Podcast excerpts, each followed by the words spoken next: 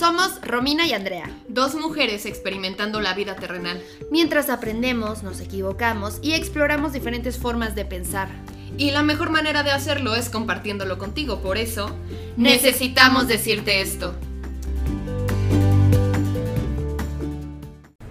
Hola amigos, un episodio más de Necesito decirte esto. Bienvenidos, gracias por darnos otra vez la oportunidad de pues llevarles a casa nuevas palabras, nuevas formas de ver la vida y nuevo aprendizaje porque todos aprendemos en estos capítulos. Hoy estoy muy feliz porque por fin se dejó grabar un muchacho muy guapo que en lo personal yo quiero mucho. Tenemos de invitado a mi baby, Husam Núñez. ¿Cómo estás, baby? Hola, baby. Pues estoy contento, estoy ansioso, estoy emocionado siempre las escucho, bueno, no siempre, pero un par de veces las he escuchado hablar y hablar de, cosas muy interesantes. Las escucho en mi aplicación celular y me parece muy bonito, muy bonito lo que hacen, cómo expresan y, y cómo exponen cada quien su punto. Em, y así, estoy contento de estar acá. Pues nosotros más de que estés aquí, la verdad. Entonces, porque eso es cierto, siempre estás presente y lo subes, compartes y eso te lo agradecemos mucho.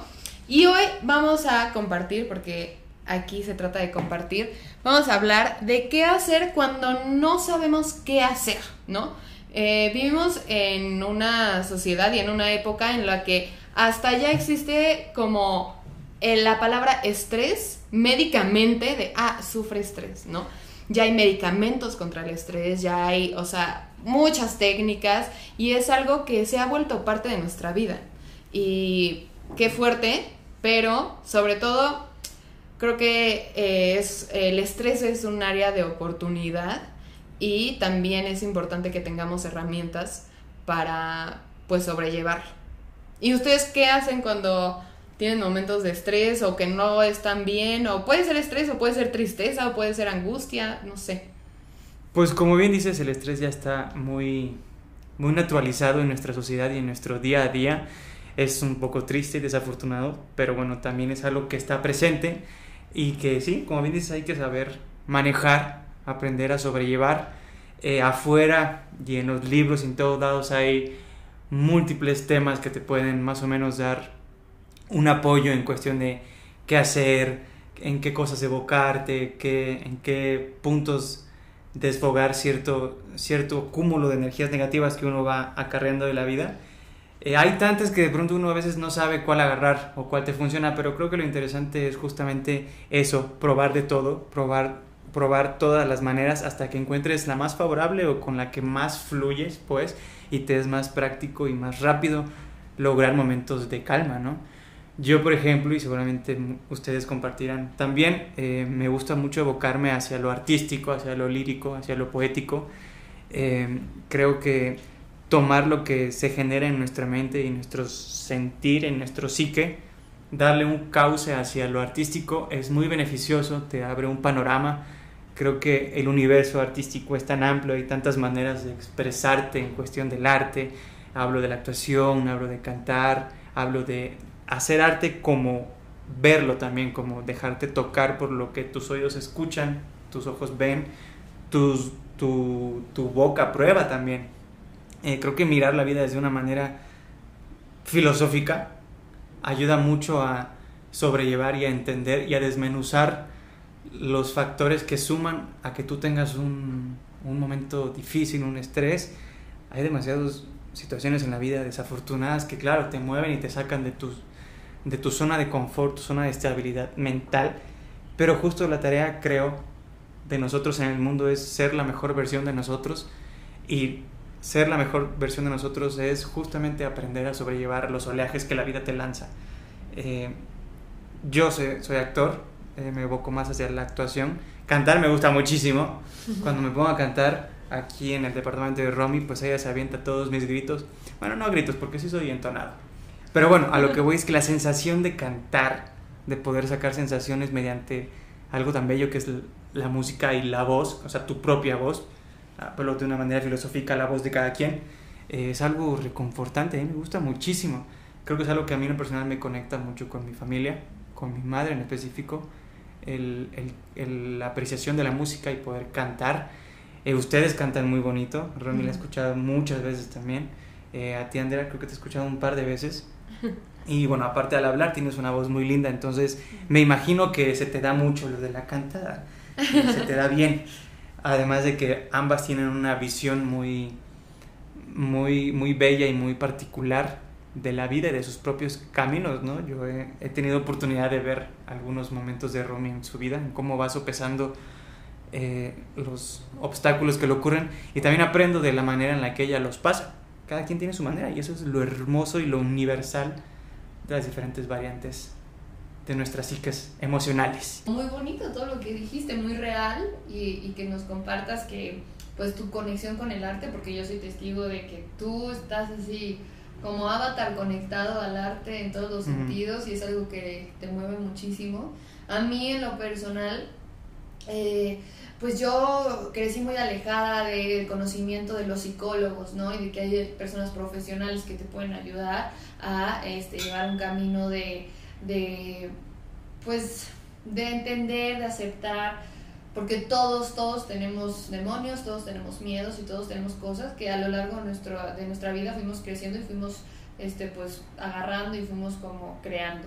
Entonces, al día de hoy, tener una persona profesional con la cual hablar, que la cual me ayude a entender, me ayude a, darme cuenta también de mis errores o de mis virtudes, eh, me ha ayudado muchísimo, eh, me, ha, me ha hecho pues relajarme. Yo soy una persona que necesito hablar, necesito expresar lo que siento. Hashtag. Hashtag me desahogo como Ron. Entonces, eh, sí, definitivamente mi sanación está en eso, en, en, el hablar lo que estoy sintiendo, hablar lo que estoy pasando, ser muy honesta conmigo misma y escucharme me ayuda mucho a, a, a darme cuenta de qué me está pasando, en dónde estoy parada. Obviamente también el arte es algo que sana, sana porque sana y, y, bailar y cantar y actuar cuando me he dado cuenta que en mi vida cuando estoy llena de eso, o sea, cuando estoy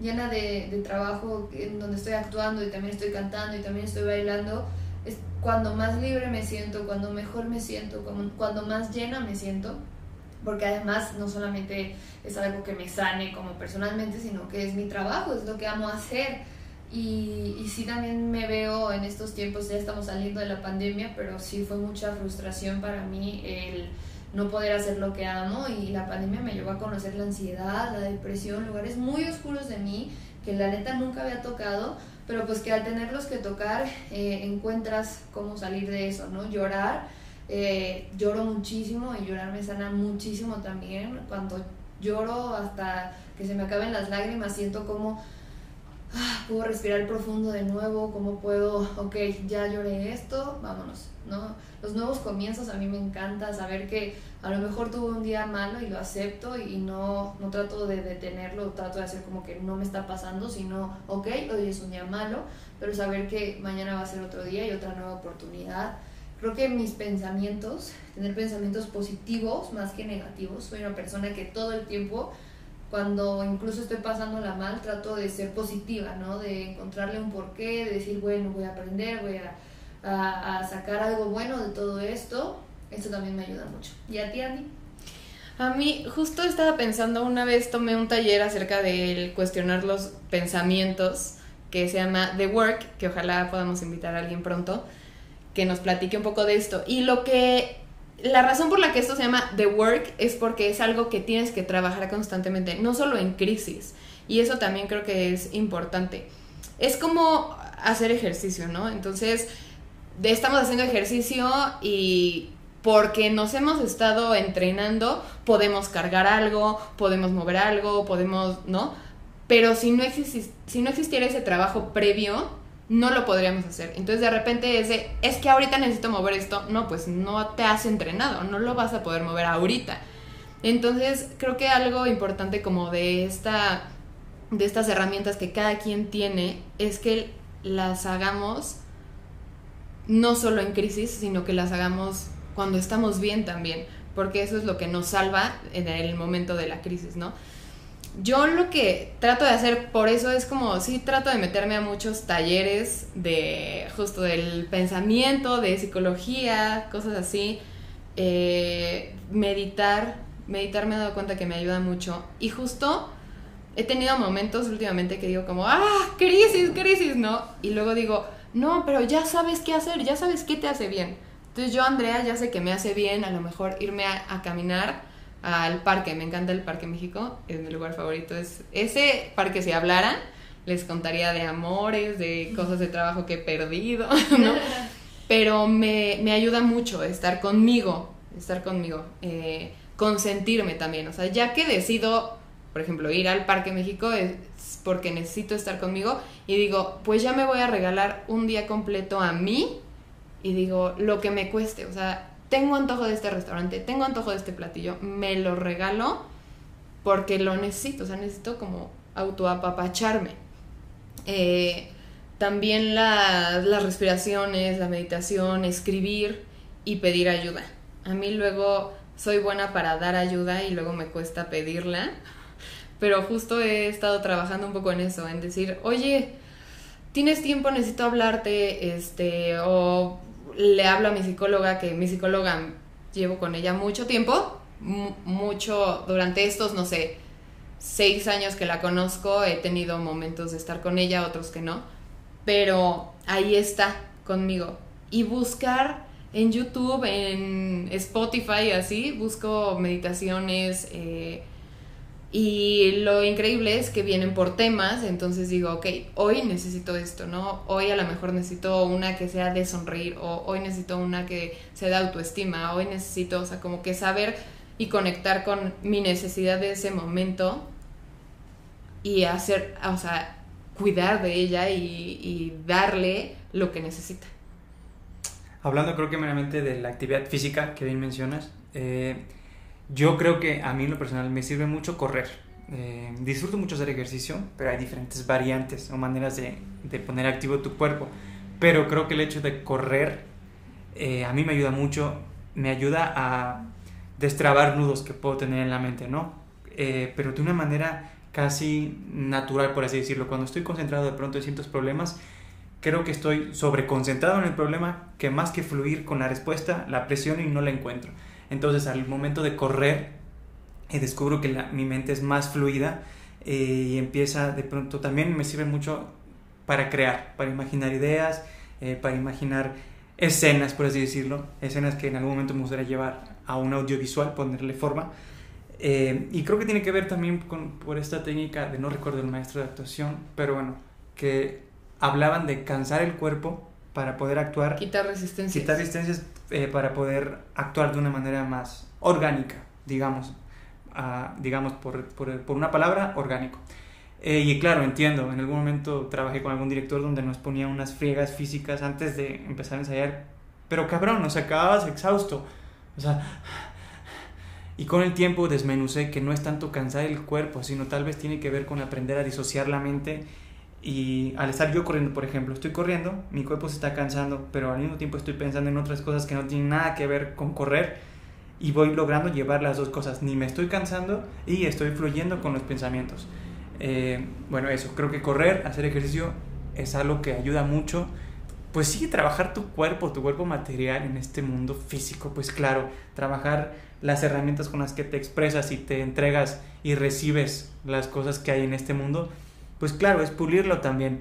De meses para acá yo me he vuelto más enfocado hacia eh, estirar, no tanto la yoga, porque creo que si la yoga necesita saber a que alguien te guíe, ¿no? Como bien dices, alguna meditación guiada, alguna voz que te vaya guiando. Pero para empezar, creo que tomarte momentos y hacer posturas de estiramiento, mover músculos que tal vez no mueves en tu día a día o en tu rutina normal, te destapa otras, otras, es, es, mágico, es como maravilloso. De pronto estás estirando y te llega una idea de otra cosa que en ese momento parece inconexa, pero encuentras una, encuentras una nueva respuesta, una nueva perspectiva. A mí me gusta mucho eso porque yo me viajo cuando, cuando hago estiramientos. Esto que decías, yo, bueno, no sé si te acuerdas, Cote, o tú de tus clases de voz, pero que justo decían la manera en la que calentábamos eh, la mandíbula, la lengua, todo esto era nos decían o sacudiendo o estirando o tensando y destensando, ¿no? Y creo que eso sirve a, nivel de todo el cuerpo, o sea, hay meditaciones que justo es como de tensa, tensa, tensa, tensa, tensa, tensa, tensa, tensa, uf, libera, ¿no? O sacude, ah, ¿no? Y soltabas todo. Y, y creo y el estiramiento también, o sea, creo que sí, lo que dices de esta magia, creo que sí, al estirar como que liberas, o sea, libera, liberamos cosas que tenemos como ahí atoradas. Y a mí me pasaba que luego yo decía, no sé, el domingo le escribí a Romy, ¿no? Y yo, "Ah, te tengo que contar, estoy súper triste. Mañana en el SEA te cuento qué me pasó, pero... Y lloraba todo, toda la noche. Llegábamos, lunes teníamos clase de baile con Memo Telles y era de, bueno, ahora sí, cuéntame qué pasó. Y yo, ya estoy bien. No, pero ¿cómo? Yo, neta, ya estoy bien. O sea, el baile me ayudó muchísimo. Ya veo las cosas de manera diferente, ya no me estoy ahogando en mi vaso de agua, sino que lo solté, lo liberé en el baile y, y justo, y cambió mi perspectiva de esto que estaba viviendo. No, es que ahorita yo me estaba riendo un poco porque me acordé de la carrera de actuación que incluso, y en ese momento nosotros nos, nos daba gracia que los maestros nos decían también de soltar el esfínter. Ah, o sí. sea, literal, el aniceto, amigos. Así que caminen con el esfínter apretado y ahora libérenlo. Suéltenlo. ¿Qué cambió? que cambió, sí. De repente estás en un salón y tú como, o sea, estoy presente y sé que todos mis amigos están apretando el ano. O sea, y de repente sí es como, está raro esta sensación. Pero, pues sí, sí, es real y, y ser consciente de tu cuerpo creo que es lo más liberador. Eh, o sea, parecemos a veces como máquinas que nos levantamos todos los días, hacemos lo mismo y regresamos a la casa y vamos y hacemos y no sé qué, y en qué momento le agradecemos al cuerpo y en qué momento nos paramos a ver cómo está mi cuerpo después de la chinga que le puse hoy, después de todo lo que hicimos hoy. Después de que ah, me enojé y entonces el estrés, porque no solamente es lo de afuera, qué bonita la piel y todo, pero adentro. O sea, tu cansancio mental es incluso más cansado que el físico.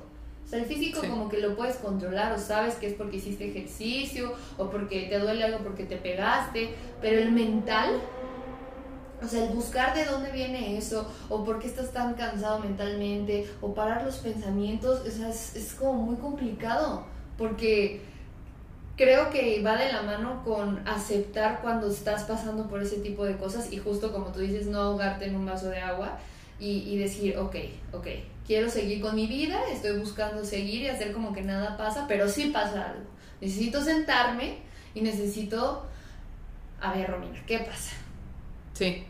Y son estos caminos que hemos mencionado hasta ahorita que nos funcionan a Husam, a Andy y a mí, los que nos llevan a saber qué pasa Sí.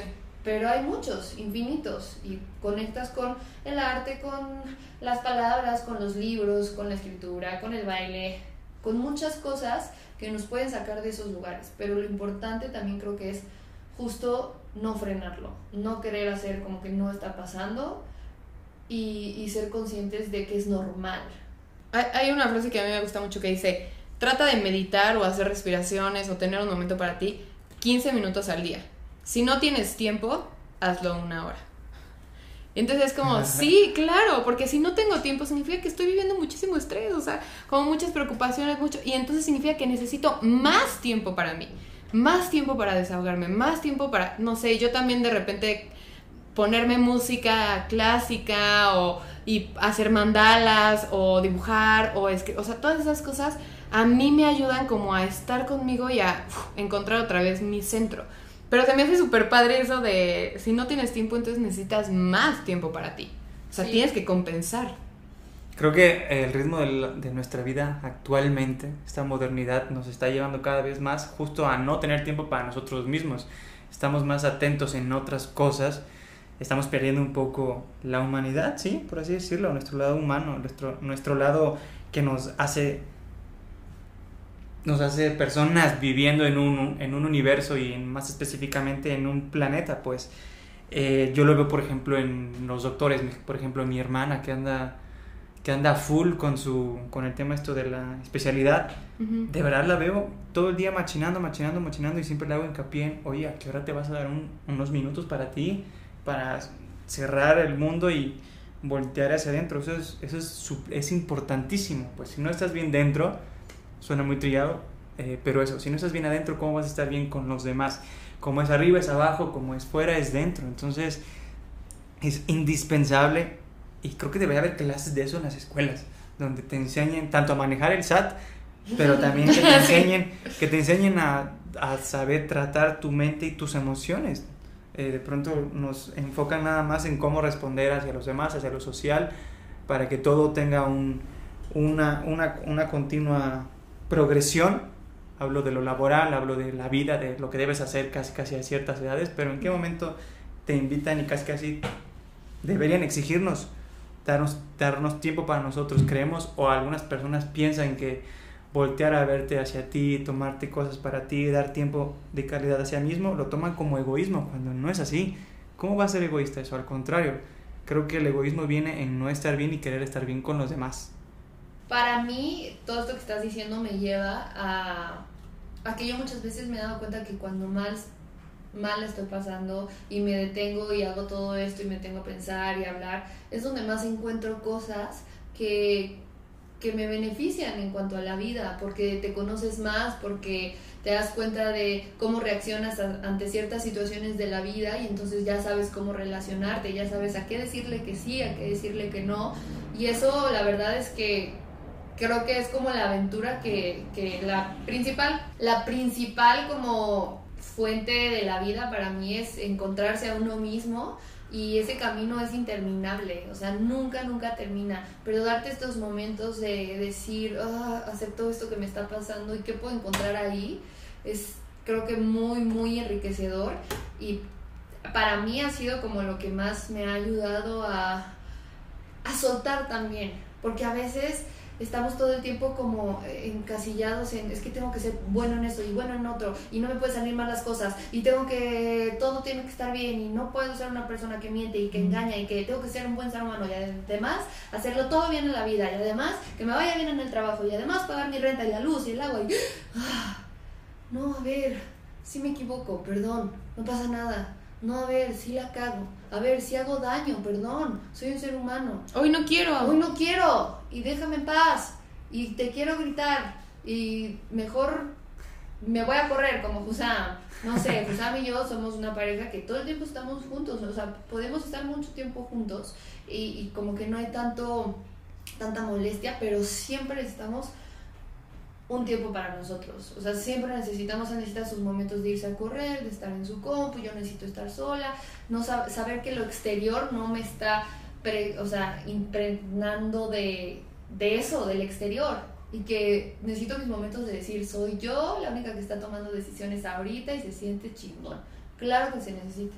Claro, y vivimos en una sociedad que todo el tiempo lo que dice es de exigirnos, de eh, no darnos tiempo a nosotros porque estamos viendo, no sé, redes sociales y lo que me decías hace rato, todo el mundo está haciendo algo, pues claro, lo que suben, ni modo que se suban así de bostezando, ¿no? O sea, se suben haciendo las cosas más increíbles de la vida y entonces parece que eso es la vida de los demás y entonces nosotros es como, no, yo también tengo que, no nos permitimos decir, no, pues sabes qué, me voy a echar a ver una película porque es lo que necesito. Y también vivimos en una sociedad, o sea, México y no sé, pero los países primermundistas no son así. O sea, en cuanto a laboral, es no, no vas a estar todo el día en la oficina. O sea, tú llegas a tal hora y necesitas estar con tu familia. Y porque tienes hijos y tienes que estar con tus hijos porque es importante para el desarrollo de ellos que estén con sus papás. Entonces, las mujeres, yo conocí a un danés que las mujeres a las 3 de la tarde se van para ir a recoger a los hijos a la escuela, los hombres a las 5 para estar con sus hijos y poder estar con ellos. Los viernes salen antes para que el fin de semana lo puedan aprovechar con su familia. Nada de que, ay, ya estás en tu casa y necesito que me mandes un correo. Dicen, no hay nada que no pueda esperar a mañana. Si es urgente, tienen un teléfono del trabajo que tiene un ringtone específico del jefe. Y entonces, si escuchan eso de lejos, entonces significa que es una emergencia. Pero si no, no tienen por qué estar todo el día trabajando. Y aquí en México es, ven mal que llegues tarde al trabajo, ven mal que te vayas a tu horario es a, a las 7 de la noche acabas. Ah, te fuiste a las 7 en punto. Ah, o sea, no quieres estar aquí. O sea, lo ven mal, ¿no? Y es como te tienes que dar 5 horas extra, aunque no te las paguen, ¿eh? Pero es tu deber.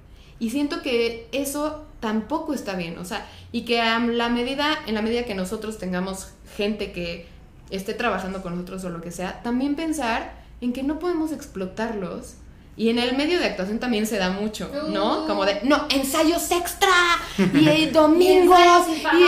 y- exacto, y es como, oye, no se nos puede olvidar que son seres humanos. Y sí nos encanta hacerlo y lo podríamos hacer todo el día y sin que nos paguen.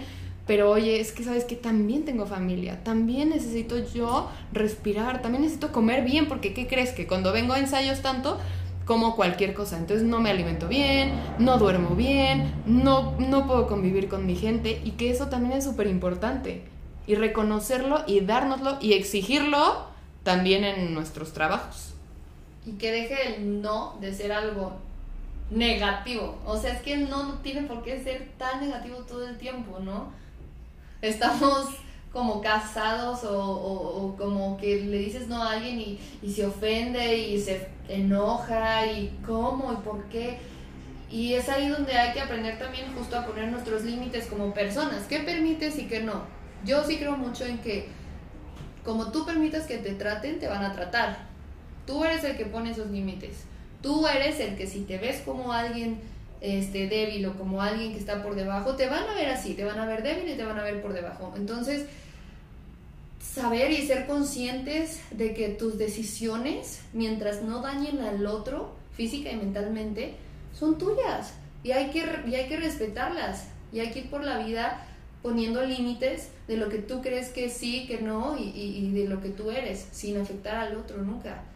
¿No? A mí a veces me pasa mucho que, no sé, en un trabajo eh, digo algo y alguien se enoja y es como, bueno, o sea, es que no, no, no tenemos que pensar igual.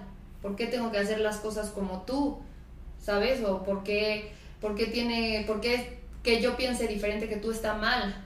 Si yo no, ¿sabes? No me he metido con tu forma de pensar, simplemente respeto la mía. Y creo que hay mucha gente que todavía no sabe cómo hacer esa diferencia. Y yo soy de las que tengo corazón de pollo y entonces me siento mal. Y entonces acabo pidiendo perdón por ser yo misma. Acabo pidiendo perdón por cómo yo pienso, por defender eso.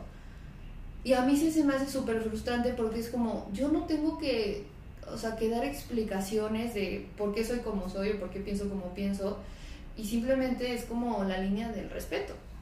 Creo que en nuestra, en nuestro, con nuestros semejantes y nuestra comunidad impera más el pensar como individual que el pensar como sociedad, claramente. Eh, estamos tal vez de pronto evocados en, en yo qué necesito y qué, y qué debo recibir, no tanto en qué debo dar. Eh, creo que esa manera tan individual aumenta las fricciones en cuestión de saber empatizar con los demás, es decir, lo que tú mencionabas de que el no está como mal estigmatizado, mal visto. ¿no? De pronto dices, ay, me dijo que no. O sea, nos ofendemos y también nos cuesta decir que no, poner ciertos límites porque, porque nos- no tenemos una inteligencia emocional y sabemos que nos ponemos a pensar en otras cosas, en el qué dirán, el qué, cómo lo va a tomar esta persona, porque sabemos que nuestra sociedad se ofende y tenemos que sobrepensar entonces cómo manejarnos y eso es un lastre, es cargar un poco eh, pes- pesas que no necesitas y que hacen más lento tu proceso a tener una, un convivio más sano con tus semejantes. Y eso se refleja también en no saber eh, pedir ayuda. De pronto eh, tenemos problemas en la vida y al no saber relacionarnos con los demás, pues no sabemos expresarnos. Al no saber expresarnos, no tenemos unas buenas vías o feedback de comunicación y lejos de tener una buena, un buen desarrollo de, de comunión, pues al contrario, tenemos problemas con las personas, no sabemos eh, cómo recibir lo que nos dicen, no sabemos entendernos y por ende no tenemos una paz em- emocional porque estamos pensando en cosas que ni al caso. Creo que es importantísimo saber pedir ayuda. Eh, hablábamos hace rato de evocarnos hacia el arte, pero también eh, dentro de las múltiples herramientas que hay para tener una paz emocional más sólida es saber pedir ayuda, saber eh, con quién te vas a abrir, qué temas les vas a abrir a ciertas personas y saber escuchar también lo que la opinión de los demás es súper importante y creo que nos falta un poco practicar la escucha real, de entender las palabras, entender por qué nos dicen lo que nos dicen, entender tal vez por qué nos contestaron de una manera un poco grosera. Tal vez si supiéramos hacer eso o lo practicáramos más, fuera más sobrellevadero nuestros propios problemas. No, y la escucha desde una cosa de entender y no desde te escucho para contestarte. No, Claro. te escucho para entenderte. Te escucho para para yo analizar en mi cabeza si lo que estás diciendo me, me siento identificada o no. Y como dice Husam, dejar de tomarnos las cosas tan personales. Si alguien te dice algo, analízalo. ¿Te sirve? ¿Te funciona? Sí, ok, haz lo tuyo. ¿No te sirve? ¿No te funciona? Déjalo, sácalo, libéralo. Porque luego también le damos mucho poder a lo que dicen los otros. Y lo del escucha también es bien importante y también nosotros saber ser buenos escuchas para los demás, ¿no? O sea, en el temblor lo que luego más pedían era necesitamos gente que vaya a escuchar a los que perdieron su casa, a los que perdieron a un familiar, a los que les fue horrible y solo eso, necesitan ser escuchados. Y a veces nosotros solo necesitamos ser escuchados o a veces llega alguien que solo lo único que necesita es que lo escuchemos, ¿no? A veces sin decirle nada, a veces diciéndole algo, ¿no? Pero como que ser sensibles ante eso, ante nuestra necesidad de qué necesito hoy. Oigan, les quiero contar algo, pero please no me digan nada, solo necesito sacarlo o necesito consejo y saber recibirlo, ¿no? Entonces, pues sí, creo que todas estas herramientas son muy personales. Cada quien tiene unas, hay gente que a lo mejor le funciona tejer, hay gente que le funciona escribir cartas, hay gente, ¿no? Y creo que lo importante es que cada uno se escuche y encuentre estas herramientas para que las practique de work diariamente, pero también que es el flotis que va a tener en el momento en el que se ponga feo. O sea, es un flotis que está ahí y Ujú. que lo puede tener siempre, pero que lo va a salvar y nos va a salvar en el momento que más lo necesitemos. En alguna época de episodios grises de mi vida que tuve en algún momento, eh, un amigo me preguntó, ¿qué onda? ¿Cómo estás? ¿Qué traes? Te veo raro hoy. Y yo le contesté, pues lo mismo de siempre, ya no te quiero contar. Y él me dijo, háblalo, háblalo hasta que te canses tú mismo de hablarlo. Ok, escuché esas palabras, en ese momento no me resonaron tanto, sí me las guardé, pero el entendimiento vino más adelante, cuando efectivamente, más adelante y después, el yo escucharme repitiendo las mismas palabras, repitiendo los mismos pesares, me hizo como, un- me prendió como un switch de, güey, neta voy a seguir quejándome, neta, güey, no, no te cansas, Jusam, de solo lamentarte de, de lo mal que te ha ido, cuando a todo el mundo nos va mal, exacto, de pronto, güey, sí es cierto, claro, uno se cansa de hablar, entonces es importante hablar, por eso hablen siempre, externen sus opiniones eh, a quien más confianza le tengan, pero hablen, es un ejercicio muy bueno, muy sanador, Yo hablo mucho y a veces José me dice que soy imprudente. Bueno, eso es, eso es diferente. Una cosa es ser imprudente, porque imprudente es cuando en ciertas situaciones de la vida decimos cosas que tal vez no van al caso, ¿verdad? Y podría generar cierto... Si lo que tenemos que decir no es más bonito que el silencio, Exacto, no lo decimos. exactamente. Pero cuando se dices. trata de nuestras emociones y nuestro sentir, es Ah, siempre cuando se trata de uno, ahí sí la verdad es que puedes llegar a ser imprudente o no, pero, o bueno, yo puedo llegar a ser imprudente o no, pero si se trata de sanarme a mí y de ser real y aceptar, hablar. Hablar, escupir, vomitar, sacarlo Mm. de dentro, porque si no luego se va a convertir en enfermedad, amigos, y ahí ya no la van a pasar tan bien. Y siempre creo que la manera de hablar es desde un lugar de yo me estoy sintiendo así, no de tú me estás haciendo. O sea, creo que el- la diferencia entre a lo mejor la imprudencia o el herir a los demás Claro. en esta cosa de no, yo voy a vomitar y sacar, no. Creo que viene desde un lugar de no, voy a vomitar y sacar, pero lo que me está lastimando o como me estoy sintiendo, sin señalar ni culpar ni atacar. Pero ¿no? mira, justo estamos hablando de la sensibilidad de las personas. A mí me ha pasado muchas veces que lo hago desde esa manera y las personas se lo toman muy personal. Entonces creo Ya. que también es importante darte cuenta, analizar, decir, ok, sí lo lastimé, perdóname si te lastimé, pero la- lo que tú hagas con mis palabras Sí. tampoco es mi responsabilidad. Sí. Y como tú te tomes las cosas, pues tampoco es mi responsabilidad. Yo lo estaba diciendo desde este lado mío, nunca fue mi intención herir, te pido una disculpa, pero también creo que es importante no echarnos a nosotros la culpa de cómo los demás reaccionan, Claro. porque es trabajo de ellos ver por qué reaccionan así. Lo Claro. que te choca, te checa, siempre decimos José y yo. Gracias por estar otra vez aquí. Gracias, Josam. Gracias por estar y compartir. No, pues gracias a ustedes. ¿Ya se acabó? no, pues qué padre, la verdad qué padre tener un, un micrófono en el cual puedes decir algo y tal vez a alguien que lo escuche le puede resonar y le puede aportar algo en su vida. Yo también soy de escuchar muchos podcasts porque conocer cómo las personas ven los múltiples temas de la vida es muy interesante es, y ayuda, ayuda a nuestro, a nuestro camino mental y emocional, por así decirlo. La verdad es que la pasé muy bien. Muchas gracias por invitarme. Es mi primer podcast y lo disfruté muchísimo. Bye.